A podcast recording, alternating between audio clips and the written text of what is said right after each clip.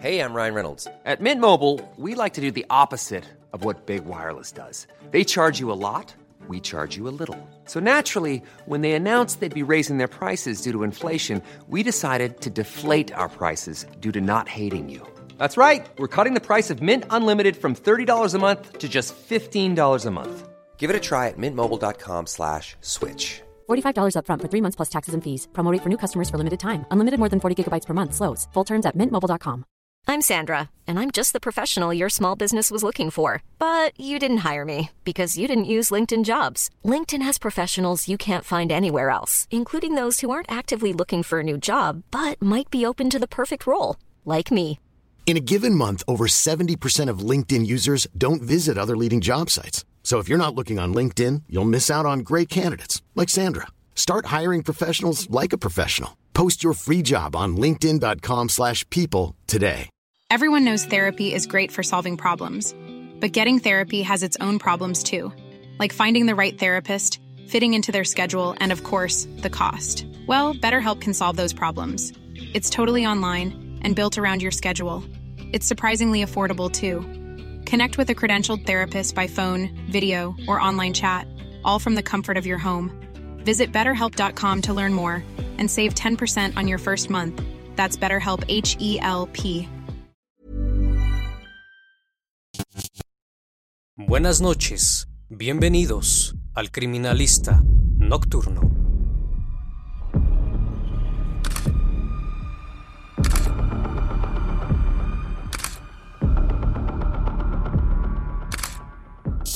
Contenido con fines informativos, no apto para personas sensibles. Este video es responsabilidad de quien lo ve. Se recomienda discreción. Bienvenidos a una nueva transmisión. En los inicios del año 1964, una revista mexicana de nota roja que se especializaba en noticias de este tipo, llamada Alarma, daba a conocer una historia impresionante. El 25 de enero de 1964, aquella portada en color amarillo mostraba a las Poquianchis y se pedía realizar una investigación minuciosa a todos aquellos que estuviesen involucrados en el hecho, pues se trataba de un caso criminal jamás visto en la historia de México que involucraba en primera mano a cuatro hermanas que administraban un burdel, donde mantenían retenidas contra su voluntad a un grupo de jóvenes mujeres para esclavizarlas, además de someterlas a múltiples castigos. En enero de ese año, luego de un largo tormento, una de las mujeres de nombre Catalina Ortega logra escapar del rancho donde la tenían privada de su libertad. Escabulléndose por una abertura en la pared, caminó por largos kilómetros hasta que pudo contactar a su familia, quienes la acompañaron a denunciar el hecho ante las autoridades de la ciudad de León, en el estado de Guanajuato, México. Al llegar con sus familiares a la jefatura de policía, se le veía muy mal. Estaba delgada y demacrada. Por suerte, aquellos oficiales no estaban coludidos con las poquianchis. En su declaración, mencionó el trato ruin y despreciable al que fue sometida por las hermanas González. Y no solo eso, sino que se enterarían que un grupo de mujeres estaban esclavizadas y eran obligadas a entregarse a los hombres a cambio de dinero. Por otro lado, el teniente que le apodaban Águila Negra, trabajador de las Poquianchis, buscó a la joven por todos lados sin tener algún rastro de ella. Entonces la policía apresuró la búsqueda y captura de las hermanas González. Era el 14 de enero de 1964. La policía arribó al lugar mencionado por Catalina, un rancho llamado Loma del Ángel. Al llegar se percataron de unas mujeres vestidas de manera sencilla, todas en color negro. Llevaban faldas largas y chales desgastados. Al solicitar la revisión del lugar, presenciaron uno de los episodios más terribles que jamás se habían visto en aquellos años. Al interior se encontraban numerosas mujeres en distintas habitaciones, en muy malas condiciones. Su aspecto era descuidado, sus rostros mostraban miedo, caras demacradas por todos lados. Aquellos que pudieron presenciar ese episodio quedaron sorprendidos ante tal hallazgo. Una a una fueron sacadas de aquel lugar se solicitó el apoyo para detener a las hermanas González de inmediato. Aquello era estremecedor y pronto una de las mujeres esclavizadas le mencionó a la policía que en el patio trasero había un cementerio donde se encontraba una escena escalofriante y lúgubre, pues los cuerpos de algunas mujeres se encontraban bajo tierra con cortes por todo el cuerpo. Había también numerosos embriones y un sinfín de huesos que días después se pudo confirmar que pertenecía a más de 91 personas de ambos sexos. Pronto, esta terrible historia se esparció por todo el estado y fue dada a conocer por los medios de comunicación, quienes ante estos actos sombríos y luego de ver tan peculiar manera de vestir de las poquianchis, adjudicaban estos hechos a trabajos de brujería y satanismo. Cuando los pobladores del rancho se enteraron de los acontecimientos, no dudaron en hacer justicia por su propia mano, intentando lincharlas. Ante tal descontrol de la población, el juez no tuvo más remedio que enviarlas a la cárcel, ubicada en la ciudad de Irapuato, fuertemente custodiadas. Delfina, María de Jesús, Carmen y Eva Valenzuela nacieron en San Francisco del Rincón, Guanajuato, y en El Salto, Jalisco, México, hijas de Isidro Torres y Bernardina Valenzuela, quien era una fanática religiosa. Su padre trabajaba en el cuerpo policíaco en ese entonces, bajo el mandato de Porfirio Díaz, dedicándose a atrapar a los asaltantes de caminos. Era alcohólico y constantemente infringía maltratos a su familia, además de que en muchas ocasiones obligaba a sus hijas a presenciar los castigos de los detenidos, incluso las ejecuciones. Llegó a tal extremo de encarcelar durante un año a su propia hija Carmen como escarmiento por haberse escapado con un hombre sin estar casada. Era común que ejecutara a los delincuentes que apresaba, tal y como marcaban las reglas de la organización en esa época. Cumplía con su trabajo de manera eficiente, pero todo cambió un día, pues quiso abusar de su rango y mató a un hombre inocente con el que tenía problemas. Después de eso, Isidro Torres y su familia tuvieron que huir y comenzar de nuevo sus vidas en la ciudad del Salto, en el estado de Jalisco, donde comenzó a trabajar como arriero y por temor a las represalias tuvieron que cambiar su apellido paterno. A mediados de los años 30, Delfina, Carmen y María de Jesús consiguieron un trabajo como obreras en una fábrica de hilados y tejidos. Era un trabajo arduo y mal pagado, por lo que no duraron mucho. Fue así que buscaron otras maneras de ganarse la vida. María del Carmen, quien era la primogénita de las hermanas, se volvió concubina de un abarrotero de 50 años de edad, quien la embarazó y luego de enterarse que iba a tener a un hijo, la dejó. Posteriormente, en 1938, Carmen se relacionó con un sujeto, Jesús Vargas, a quien apodaban el gato, un hombre de mala reputación. Ella estaba muy enamorada y se fue a vivir con él, decidida a tener una mejor vida, así que abrieron una cantina. El negocio era muy rentable, pero debido a la mala administración de su pareja, tuvieron que cerrar. Poco tiempo después se separaron. Sin embargo, en el periodo que pasó con él, aprendió todo lo necesario sobre el negocio de los bares. Fue entonces que regresó con su familia. Durante esos años sus padres murieron y les dejaron una pequeña herencia. Luego de platicar con Carmen, Delfina Valenzuela decidió iniciar su propio negocio, inspirada en la cantina de su hermana, pues a palabras de ella le dejaba buenas ganancias. Ahí se le ocurrió la idea de abrir una cantina en su pueblo natal. El negocio que había comenzado con la venta de bebida pronto se convertiría en un calabozo sombrío, donde mujeres ofrecían sus servicios y eran esclavizadas por ella. Eran reclutadas a base de engaños. Las jovencitas tenían entre 13 y 16 años con la promesa de conseguirles trabajo como empleadas domésticas, atrajo a varias jóvenes de los ranchos más cercanos y pronto el lugar tuvo mucha prosperidad. El hijo de Delfina, Ramón Torres González, alias El Tepo, era el que se encargaba de supervisar a las jóvenes en aquel lugar, además de controlar a los clientes, evitando que armaran riñas, agregando también que en algunas ocasiones era quien pagaba algunos sobornos a las autoridades. Carmen quien había hecho algunos estudios contables, era quien llevaba la contabilidad y era encargada de los permisos, abandonando la clandestinidad y convirtiendo aquel lugar en un sitio legalmente establecido.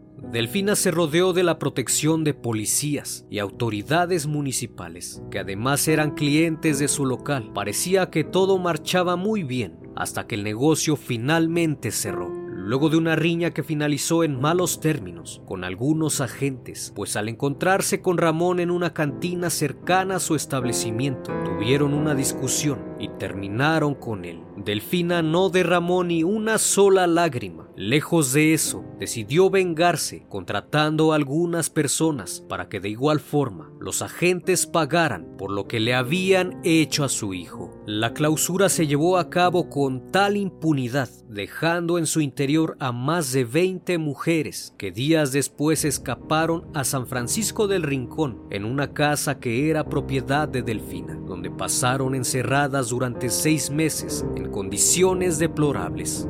Después de eso, en 1949, María del Carmen murió a causa del cáncer. En 1954, Delfina decidió abrir una nueva cantina llamada Guadalajara de Noche. Esta se inauguró en Lagos de Moreno, Jalisco muy parecida a un motel, donde rentaban cuartos para que las parejas que así lo necesitaran tuvieran sus encuentros. Aprovechando que estaba la feria del pueblo, el propio alcalde concedió los permisos a cambio de favores íntimos para que el negocio operara como bar. Sin embargo, la función del establecimiento realmente no era esa. Al concluir las ferias del pueblo y con el suficiente dinero, se fue a Guanajuato, en donde decidió establecerse, en San Francisco del Rincón. Una vez que el negocio comenzó a operar, mandó a llamar a su hermana María Luisa para que también se integrara al negocio. Comenzaron a reclutar más y más mujeres. Algunas eran engañadas y algunas otras eran compradas. Delfina acudía a las rancherías y buscaba a jóvenes de buen ver. Se acercaba en ocasiones a los campesinos que tenían hijas y les ofrecía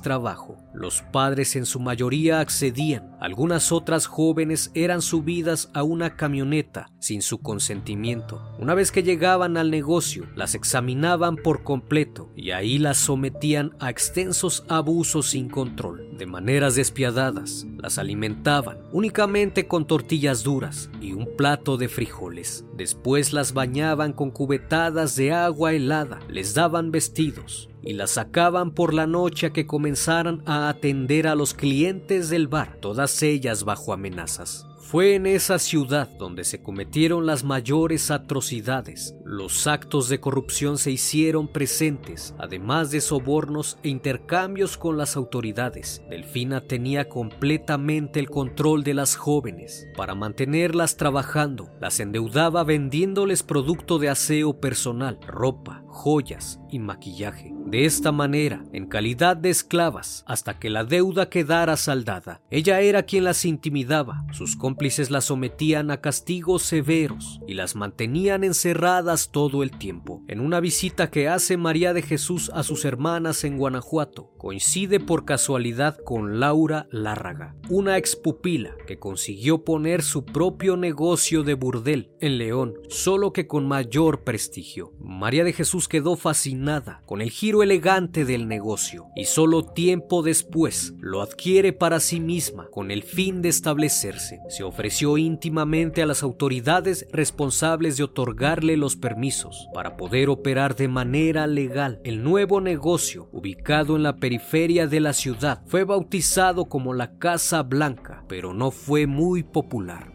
Su suerte cambiaría luego de que un oculista le ofreció una casa en venta a María de Jesús, quien compró la propiedad y trasladó su negocio a una mejor ubicación. Una vez abierto, el negocio prosperó rápidamente. La casa en donde llevaban a cabo sus actividades era propiedad de un hombre apodado El Poquianchis. Ella bautizó su negocio como Barca de Oro. Sin embargo, no pasó mucho tiempo cuando María de Jesús ya era conocida con el sobrenombre de la Poquianchis. De ahí el apodo que les pusieron a las hermanas González. El negocio siempre estaba lleno de jornaleros, campesinos, soldados e incluso policías. Debido a la afluencia de la gente, llegaron a ser dueñas de algunos otros negocios del mismo giro. Y para ese entonces las Poquianchis ya habían creado una red perfectamente controlada. En 1962, las autoridades municipales de Guanajuato decidieron cerrar todos los negocios de este tipo y cantinas de la ciudad. Al ver el lugar clausurado, las Poquianchis tuvieron que quedarse solamente con el Guadalajara de noche, en Lagos de Moreno, Jalisco.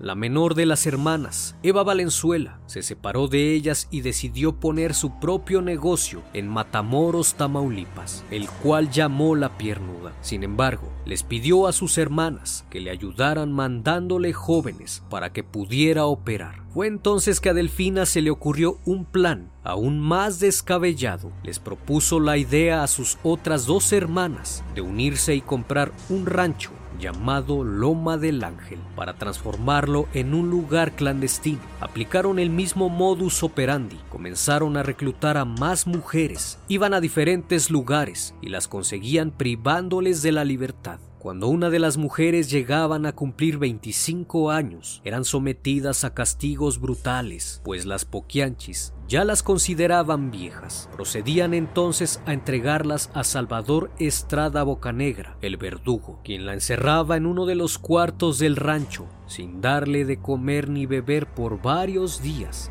y entrando constantemente para maltratarlas a un nivel muy extremo. Una vez que la mujer estaba tan débil que ya no podía ni siquiera intentar defenderse, la llevaba a la parte de afuera del rancho y tras cavar una zanja profunda la enterraba viva. Aquel hombre era despiadado con las jóvenes, utilizaba muchos castigos para terminar con ellas cruelmente. Si una de las chicas se embarazaba, la golpeaban hasta privarle de la vida, además que le hacían expulsar el producto, practicando esto de manera clandestina. Algunos bebés que llegaron a nacer fueron privados de la vida, a excepto de algunos. Si alguna padecía anemia y estaba demasiado débil para atender a sus clientes, le esperaba la misma suerte, incluso si no le sonreía a un cliente, eran castigadas de una manera terrible. Si alguna de las jóvenes más populares quedaba embarazada, tal de no perder esa fuente de ingreso, le obligaban a limpiar el lugar, a cocinar y a atender a las hermanas a cambio de su vida. Incluso algunas se convirtieron en cuidadoras y castigadoras de otras jóvenes. Algunos castigos consistían en hincar a las mujeres con los brazos abiertos, para posteriormente colocarles ladrillos en ambas manos y en la cabeza. Las poquianchis habían reclutado a varios ayudantes que las auxiliaban en sus labores. Uno era Francisco Camarena García, el chofer que se encargaba de transportar a las jovencitas reclutadas, junto con Enrique Rodríguez Ramírez. Otro era Hermenegildo Zúñiga, ex capitán del ejército,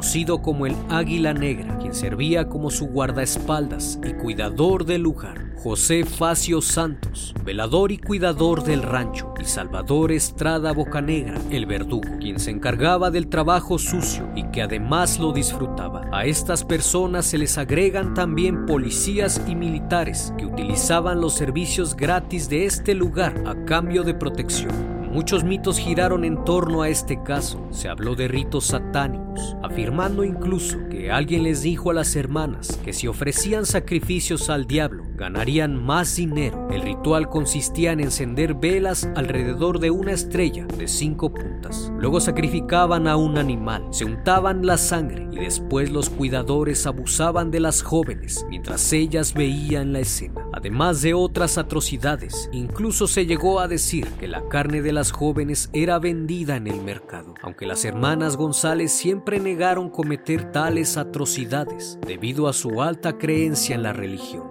En su momento, este caso puso de manifiesto la existencia de un alto nivel de impunidad, corrupción y colusión de las autoridades locales que aún sabiendo de los crímenes solaparon a las poquianchis durante más de 10 años. Luego de varios meses que duró el proceso, que consistió en careos e interrogatorios, finalmente Delfina, María de Jesús y María Luisa González Valenzuela fueron acusadas de lenocinio, secuestro y homicidio calificado y recibieron la pena máxima de 40 años de prisión.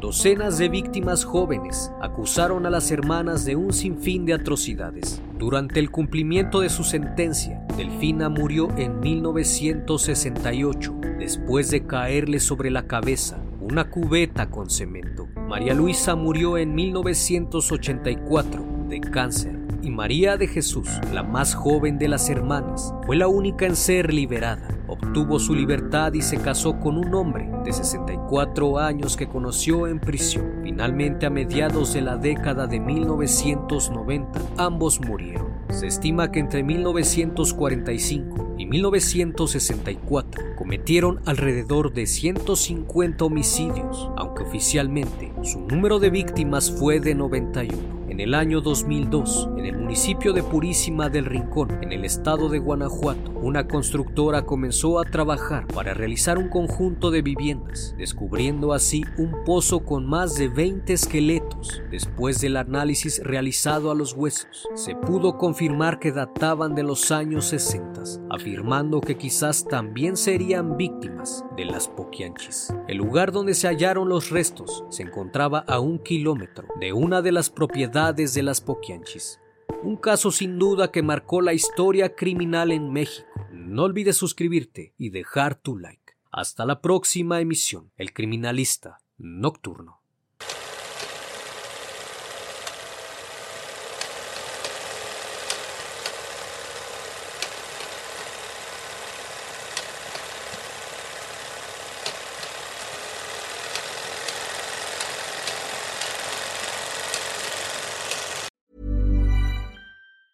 Hi, I'm Daniel, founder of Pretty Litter. Did you know cats tend to hide symptoms of sickness and pain? I learned this the hard way after losing my cat, Gingy. So I created Pretty Litter, a health monitoring litter that helps detect early signs of illness by changing colors, saving you money and potentially your cat's life. Pretty Litter is veterinarian developed, and it's the easiest way to keep tabs on your fur baby's health right at home. Go to prettylitter.com and use code ACAST for 20% off your first order and a free cat toy. Terms and conditions apply. See site for details.